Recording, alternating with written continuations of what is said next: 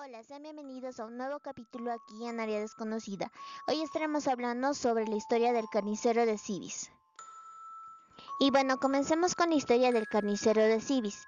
Esto ocurrió en un territorio rural ubicado en la Baja Silesia, en Alemania. Aquí nació un niño que con el tiempo habría de convertirse en la pesadilla de los vagabundos del lugar. Este niño nació en el seno de una familia de granjeros. Sus padres murieron dejándolo muy joven con una casona gigantesca donde vivió hasta los últimos días de su vida. Fue cuestión de tiempo para que este hombre peculiar, muy querido por la población local, comience a buscar desesperado una fuente de ingresos para no morir de hambre.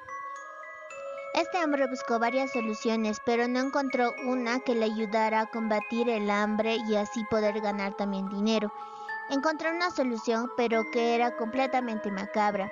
Él dejaba que los indigentes se quedaran en su casa para que duerman y que coman ahí. Luego procedía a matarlos, destazarlos y cocinarlos, vendiendo la carne a sus vecinos como si fuese de un cerdo. También aprovechó para vender productos de cuero que luego fueron determinados como piel humana, piel tratada de manera magistral por el hombre. Sus mismos pantalones se sostenían por sujetadores hechos de este suave material.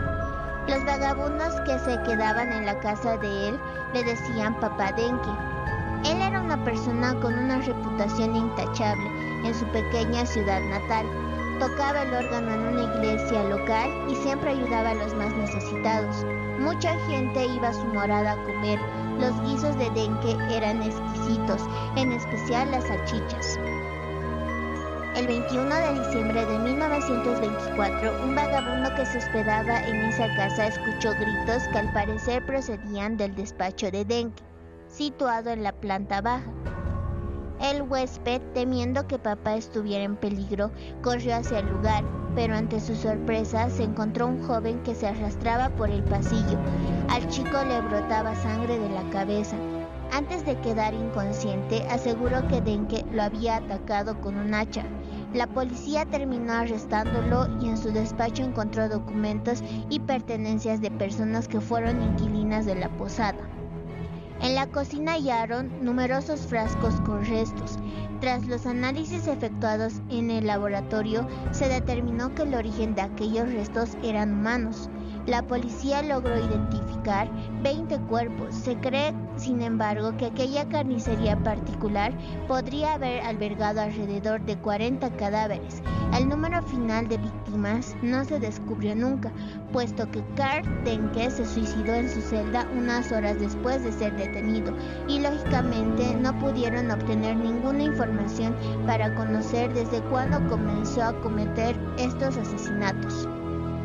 Antes de que se descubriese el lado oscuro de Carl, podría pensarse que su hermano mayor presenció en la única ocasión en que Carl aceptó una invitación a comer de su familia, lo que podría considerarse como un breve asomo de la tendencia que permitiría explicar la fuente de los productos que Carl vendía.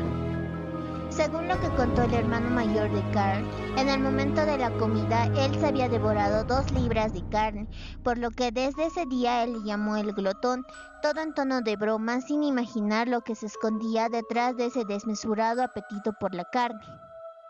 Un pico era el instrumento que más empleaba para cometer sus asesinatos. No se sabe mucho de la personalidad de Karl Denke, ya que su caso estuvo olvidado hasta que en 1999 Lucina Viali, encargada de la biblioteca de la Universidad de Rockland de Silesia, revivió a este asesino en base a una publicación sustentada sobre las investigaciones de la prensa alemana de los años 20. Así lo que sabemos de Carl proviene de documentos y observaciones dispersas de familiares, conocidos y sus conciudadanos. En este marco de escasos datos se sabe que sus crímenes no estuvieron relacionados con motivaciones sexuales y que más bien obedecían a una racionalidad operativa desprovista de toda moralidad e investida en un escalofriante maquiavelismo, pues en teoría se supone que Carl mató para alimentarse y conseguir dinero en medio de una crisis económica. Muy probablemente hubo algo más y se especula en base a la información que existía que Carl era en el fondo un sujeto muy egoísta que en parte por su insuficiente capacidad intelectual como para reflexionar sobre conceptos morales no tenía verdadera conciencia de lo que estaba haciendo, cosa que no debe interpretarse en el sentido de que no sabía que sus actos estaban mal, pues él lo sabía, pero carecía de empatía y de comprensión suficiente de lo que a nivel moral significaban sus asesinatos más allá del mero hecho de ser malos. Así podemos entender que Carl simplemente buscaba sobrevivir y para hacerlo generalmente recurría a vagabundos de la estación de tren, a los cuales invitaba a casa tras ganarse su confianza sin que estos sospechasen que terminarían como escabeche de cerdo en el mercado. La mayoría de sus víctimas fueron personas sin hogar de sexo masculino y con todas siguió el mismo procedimiento. Llevaba a la víctima al apartamento y en un momento de descuido de esta la golpeaba con un pico una y otra vez hasta matarla. Ya muerta la descuartizaba metódicamente, se deshacía de lo que no servía del cuerpo y el resto lo guardaba según el fin que le fuera a dar. Sorprendentemente, Carl empezó a matar bastante tarde, cuando tenía 39 años. Su primera víctima fue Emma Sander, de 25 años, en 1909. No obstante, su tendencia oscura recién floreció plenamente en 1921, cuando él ya tenía 51 años pues fue entre ese año y 1924 cuando Carl asesinó prácticamente a todas sus víctimas. Según se deduce de un conjunto de hojas en que anotó los nombres de las víctimas, las fechas de las muertes y el peso de los cuerpos, todo en el contexto de un macabro plan para vender sus sabrosos cabeche de cerdo y demás productos. La casa de Carl estaba dividida en dos partes. En la planta baja era donde se encontraba su apartamento y una tienda que estaba al pie de la casa. El resto lo alquilaba. Allí entre 1921 y 1924 cometió casi todos sus asesinatos. Antes del episodio que causó su captura, los vecinos se quejaban varias veces del fuerte y penetrante olor que venía de su apartamento. Además, Carl siempre tenía mucha carne, incluso cuando nadie tenía dinero para comprar carne. Todos pensaban que él se dedicaba a matar perros callejeros para vender su carne, a pesar de que esto era ilegal. Y los vecinos sospechaban que los canes eran la fuente de la materia prima de los escabeches de Carl. Pero nadie intentó hacer algo porque sentían agrado por él y no daban importancia a la vida de los canes. Por último quedaban los constantes ruidos de martilleo y aserrado que provenían del apartamento de Carl, y el hecho de que a menudo lo veían salir de noche con grandes fundas y regresar siempre con las manos vacías.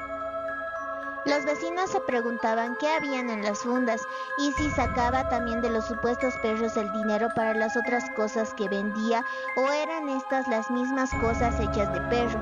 Aquello era una mera sospecha y lo peor que podían pensar de Carl era que estuviese explotando a los pobres canes callejeros para ganarse la vida.